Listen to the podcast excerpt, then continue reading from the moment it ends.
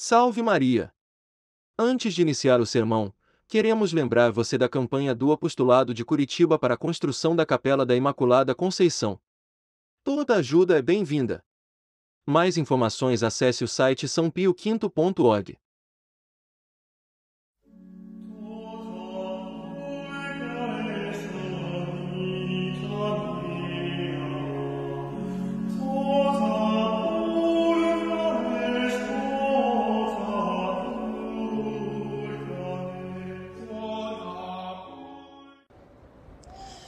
Ave Maria, cheia de graça, o Senhor é convosco. Bendita sois vós entre as mulheres, e bendito é o fruto do vosso ventre, Jesus.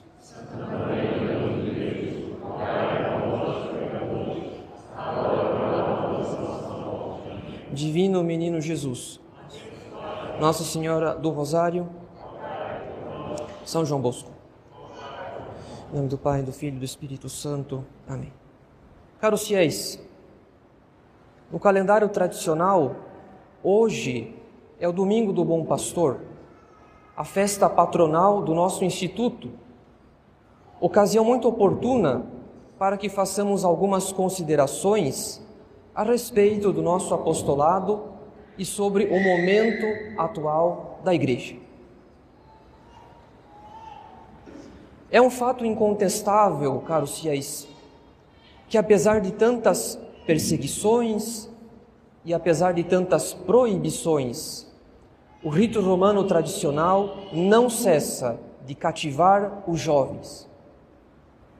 É um fato incontestável que, apesar do esforço de tantos homens de igreja para desmerecer a tradição, especialmente a liturgia tradicional, as novas gerações de católicos estimam cada vez mais a tradição da igreja.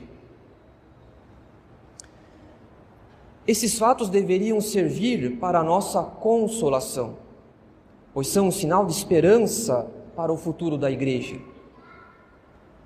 Por outro lado, esses fatos não deixam de causar também a nossa mais viva preocupação, pois nem sempre os jovens aderem à tradição da igreja na sua integralidade na sua inteireza, na sua pureza.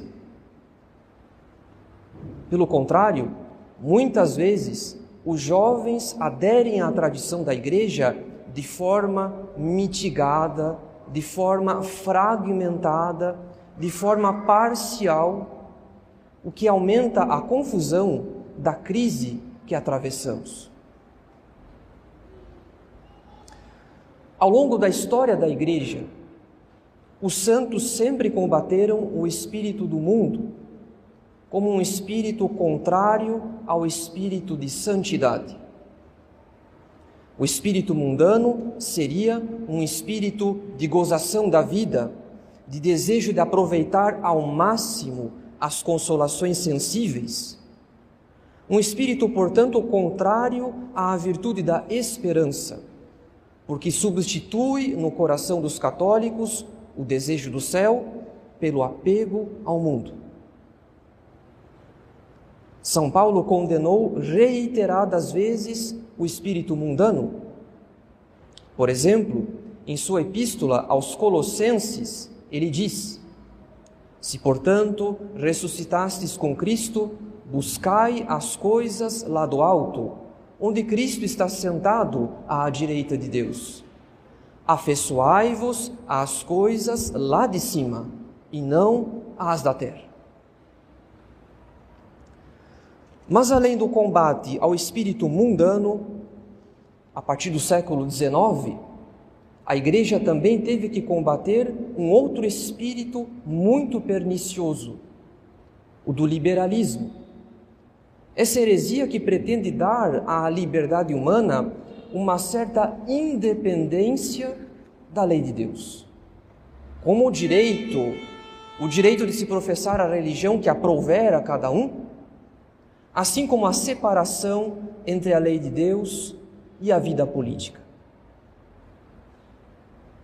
O erro liberal reduz a fé a uma mera questão de consciência individual porque põe a liberdade do homem como um valor supremo. E se a liberdade humana é um valor supremo, a doutrina do reinado social de Nosso Senhor não seria mais possível. Não passaria de uma miragem, algo que deveríamos renunciar. É certo, caros fiéis, que o espírito mundano, combatido pelos santos desde o tempo dos apóstolos, e o espírito liberal, combatido pelos papas desde o século XIX, enfim, é certo que o espírito mundano e o espírito liberal continuam infectando muitas almas. Nossa época está entre as mais mundanas da história e o liberalismo alcançou vitórias incomparáveis, tanto na vida social quanto na mentalidade dos católicos. Mas nós enfrentamos no momento atual um problema novo e que afeta especialmente os jovens católicos.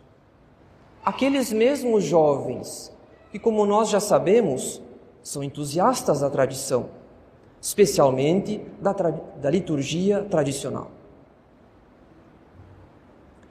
Esse problema novo não é tanto o espírito mundano, esse problema novo não é tanto o espírito liberal, porque em ambos os casos, o católico mundano e o liberal podem ter algum grau de consciência de que vivem no erro,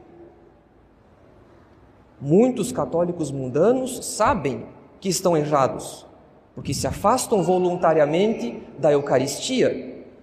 Eles sabem que não podem conciliar uma vida de pecado grave habitual com a frequentação da comunhão.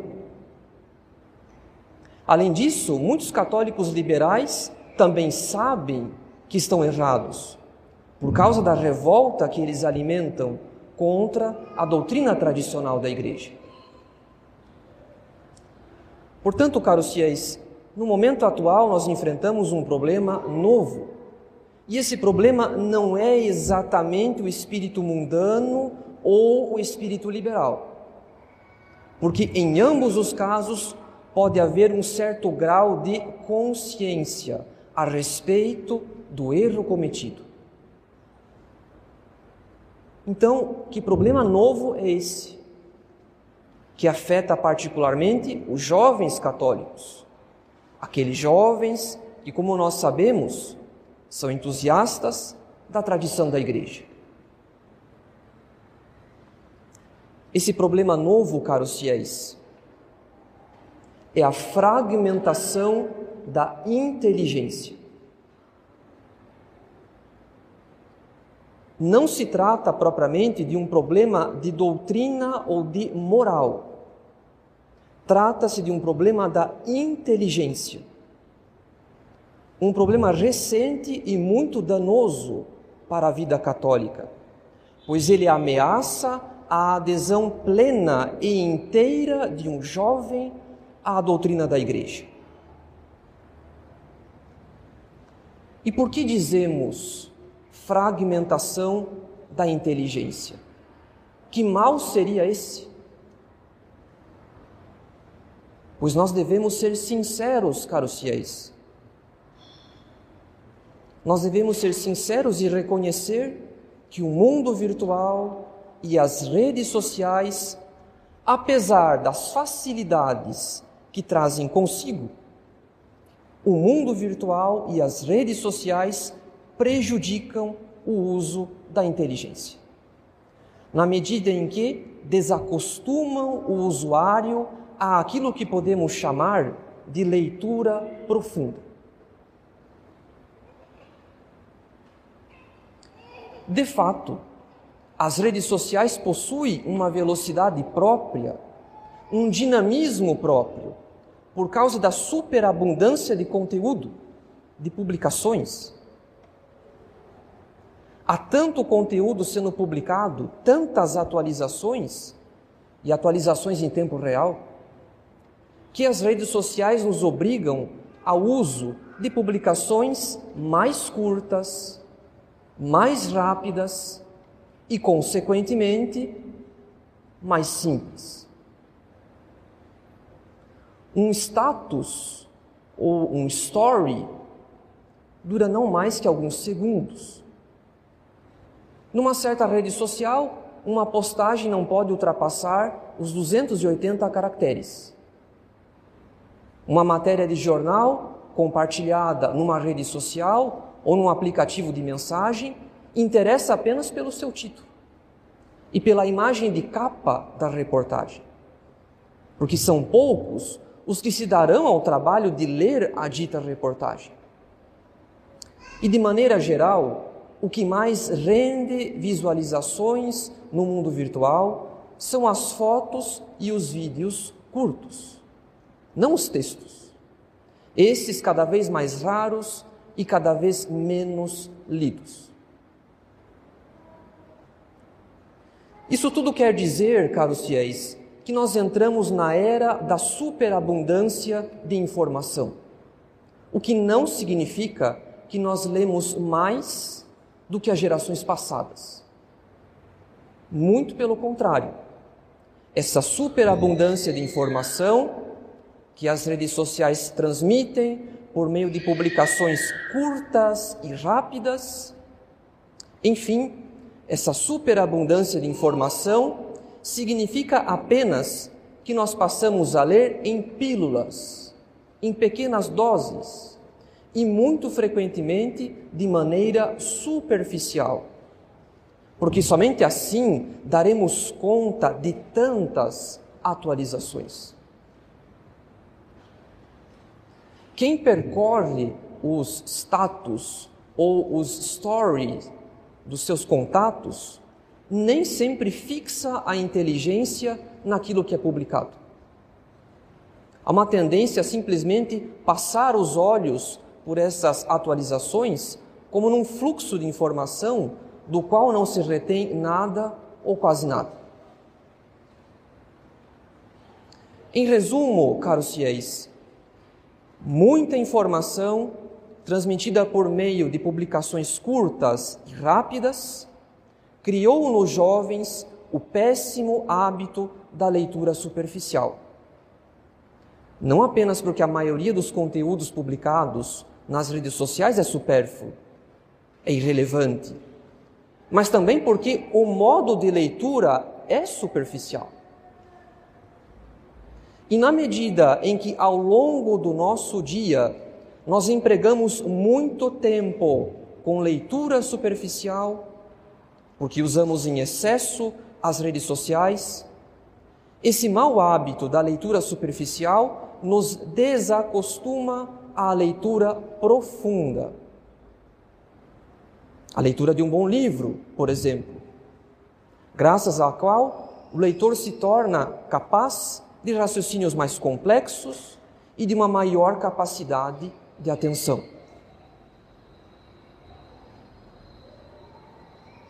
Dito isso, caros fiéis, quais as consequências para a vida católica de uma geração inteira de jovens que fez do seu celular, que fez das suas redes sociais praticamente uma segunda vida, talvez até mesmo mais importante do que a vida real, do que o mundo real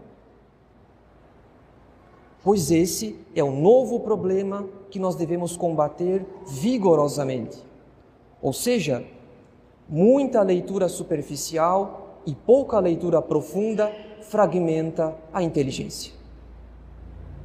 O indivíduo se desacostuma com os raciocínios mais complexos, ele se torna ansioso e incapaz de prestar atenção por muito tempo, o que significa que a vida católica desse indivíduo se torna fragmentada sem que ele se dê conta disso. É por esse motivo que não estamos diante do espírito mundano ou do espírito liberal. Porque um jovem católico cuja inteligência foi fragmentada pelo excesso de redes sociais, por melhores que sejam as suas intenções, esse jovem terá muito mais dificuldades para tirar todas as consequências do que é a vida católica. Então, esse é o cerne da questão, caros fiéis. Nós estamos diante de uma geração que tem muito mais dificuldades para tirar todas as consequências do que é a vida católica. Isso não significa que os nossos jovens são incompetentes, de modo algum. Não é um juízo de valor sobre as pessoas, mas é um alerta para, os, para o risco de se fazer pouca leitura profunda e muita leitura superficial. Porque o excesso de redes sociais diminui a capacidade de raciocínios mais complexos e aumenta a ansiedade. E para provar que nós não nos enganamos a esse respeito, que nós não nos enganamos a respeito do perigo real de se viver uma vida católica toda fragmentada, uma vida católica superficial e incoerente, nada melhor do que recorrer à tradição da igreja. pois nós herdamos da tradição da igreja um modo de ler a Sagrada Escritura que é a Lexio Divina. A Lexio Divina, caros fiéis, é a leitura orante da palavra de Deus. Os padres da igreja, como Santo Agostinho, por exemplo, os padres da igreja ensinam que nós devemos manducar, ou seja, que nós devemos ruminar a palavra de Deus. Trata-se de um esforço de leitura atenta, repetida, degustada, ou seja, uma leitura meditada, que se põe à escuta da graça divina, a graça que toca o coração do leitor, que quer extrair todo o sentido espiritual daquele texto, conforme a interpretação da igreja. Então, sem dúvidas, caros fiéis, não há nada mais oposto à leitura superficial, presente nas redes sociais, do que a lexio divina, a leitura orante da palavra de Deus que nós herdamos da tradição. Portanto, a lexio divina nos dá uma pista sobre aquilo que a igreja espera de nós se quisermos ser católicos, não apenas de nome ou de aparência, católicos de rede social, mas católicos de fato. Afinal, caros fiéis, a nossa santa religião é a religião da sabedoria encarnada, que veio a esse mundo para nos instruir sobre as verdades divinas. Isso quer dizer que é impossível nós não nos tornaremos profundamente católicos lendo apenas conteúdos curtos e rápidos. As redes sociais podem contribuir para a difusão da fé católica, mas há um abismo entre ler o Catecismo de São Pio X e ler frases de santos ou dos papas publicadas aleatoriamente no perfil de alguém. Há um abismo entre fazer leitura espiritual, a leitura orante da palavra de Deus, e ler uma curiosidade, uma anedota sobre a vida de um santo. Então as redes sociais podem contribuir, mas elas não são capazes de aprofundar a nossa vida católica. Porque elas mesmas não são profundas elas são instrumentos de leitura superficial que costumam gerar leitores superficiais. Portanto, caros fiéis, a incoerência e a superficialidade que infelizmente afetam a vida de tantos católicos não se deve tanto ao espírito mundano ou ao espírito liberal, mas em grande parte à fragmentação da inteligência. E o que nós podemos entender, então, por incoerência?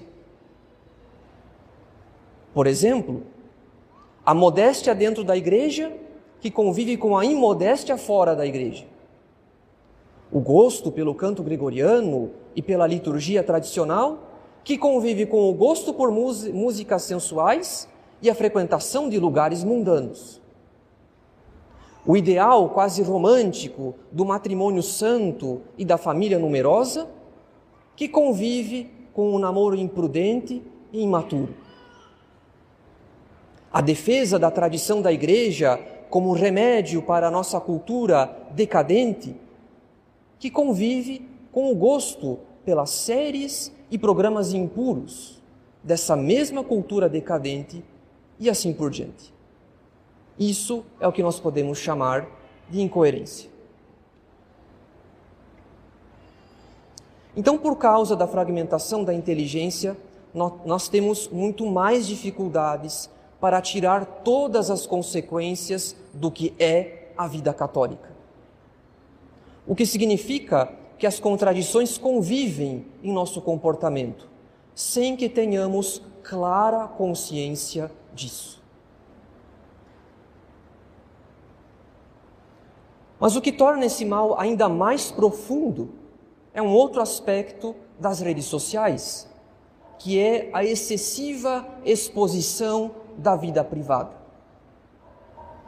A maioria absoluta das publicações das redes sociais diz respeito à vida privada dos usuários. O que quer dizer que nós nos observamos, ou melhor, nós nos espiamos uns aos outros praticamente o dia todo. A consequência é que o espírito mundano dos outros serve tragicamente de exemplo, de modelo de vida. Na medida em que um jovem convertido pode julgar que aquele comportamento é algo aceito pela moral católica ou então supostamente aprovado pelo padre. Sobretudo se a pessoa que dá mau exemplo tem um diretor espiritual. Diga-se de passagem que os influenciadores digitais católicos, ditos conservadores, fazem questão de produzir esse tipo de equívoco. Eles gostam de exibir que são amigos de padres, que os padres frequentam as suas residências, que eles mesmos frequentam os sacramentos ou que possuem um diretor espiritual, e tudo isso para dar maior autoridade à sua militância em favor de uma causa qualquer seja política, seja cultural. Mas agora que identificamos o problema, ou seja, o perigo real para a vida católica, que é pouca leitura profunda e muita leitura superficial, o perigo da fragmentação da inteligência e da multiplicação das incoerências no comportamento dos católicos, nós devemos dar um remédio adequado a esse mal. E o remédio nós encontramos no próprio Evangelho do Bom Pastor. Nosso Senhor diz: Conheço as minhas ovelhas, e as minhas ovelhas conhecem a mim. Pois nosso Senhor conhece as suas ovelhas porque vive nelas. Deus mesmo faz morada nas almas que vivem na graça santificante. Então nós temos o dever de conhecer nosso Senhor como Ele nos conhece. Ou seja, nós devemos viver nele. A nossa vida católica, caros fiéis, consiste em viver em nosso Senhor, fazendo de nosso Senhor o fim o sentido dos nossos pensamentos, dos nossos afetos e dos nossos atos. Isso exige estudo para conhecer bem a vontade de Deus a nosso respeito. Isso exige oração para obter a graça de viver a vida que nosso Senhor espera de nós. Isso exige combate espiritual contra as nossas más inclinações egoístas. Muito diferente é a vida de um católico que não procura viver em Nosso Senhor. Ou seja, que não procura fazer de Nosso Senhor o fim, o sentido dos seus pensamentos, dos seus afetos e dos seus atos. Então, para que ele é católico, se não vive em Nosso Senhor? Pois muito da vida católica apresentada pelas redes sociais, caros fiéis, infelizmente não vai além de uma moda, um estereótipo, algo pouco consistente, que não é alimentado pelo estudo, pela vida de oração e pelo combate espiritual. Que não seja assim em nosso apostolado, caros fiéis. Nós não estamos aqui para viver uma vida católica alimentada de aparências, mas para fazer de nosso Senhor o fim, o sentido de nossos pensamentos, afetos e atos. E isso exige muito estudo, muita oração e um generoso combate espiritual. Então nós não temos tempo a perder com as vaidades das redes sociais. Porque se perdermos tempo demais, a nossa inteligência sofrerá as consequências. Em nome do Pai e do Filho e do Espírito Santo. Amém.